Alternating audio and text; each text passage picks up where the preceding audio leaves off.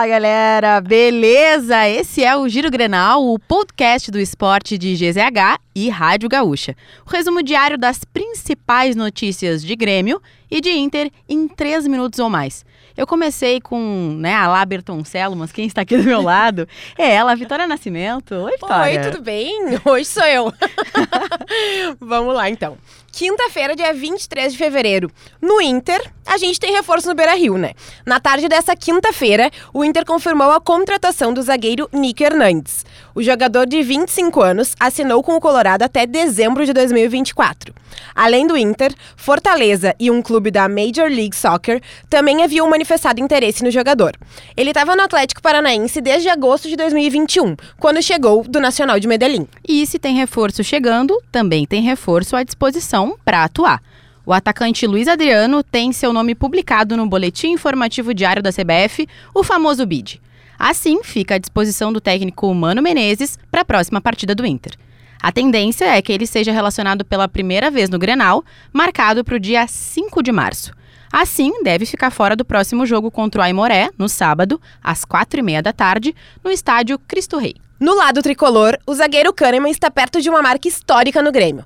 Caso entre campo na próxima partida do tricolor, nesta sexta-feira, ele se tornará o segundo estrangeiro que mais vezes vestiu a camisa do Grêmio. Ele igualará recorde de Hugo de Leão, ídolo uruguaio campeão da Libertadores e do mundo em 83.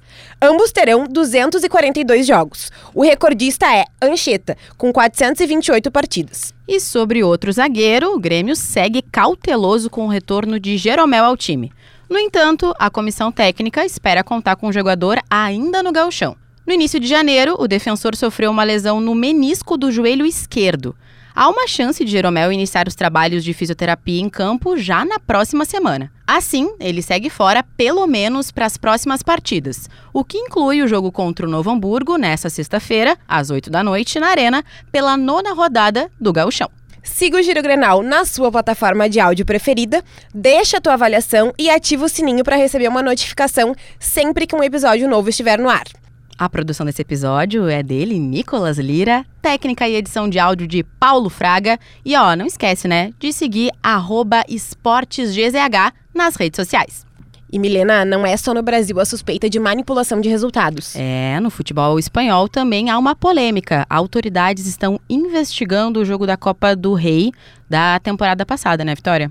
Sim, uma denúncia anônima em Levante 8 a 0 contra o Huracan Melilla. Acho que falou bem. O que, que tu achou? Eu achei que falou bem. achei tudo certo. Mais do que falou bem, é isso a gente ficar de olho nessas investigações aí, né, Vitória? É isso aí.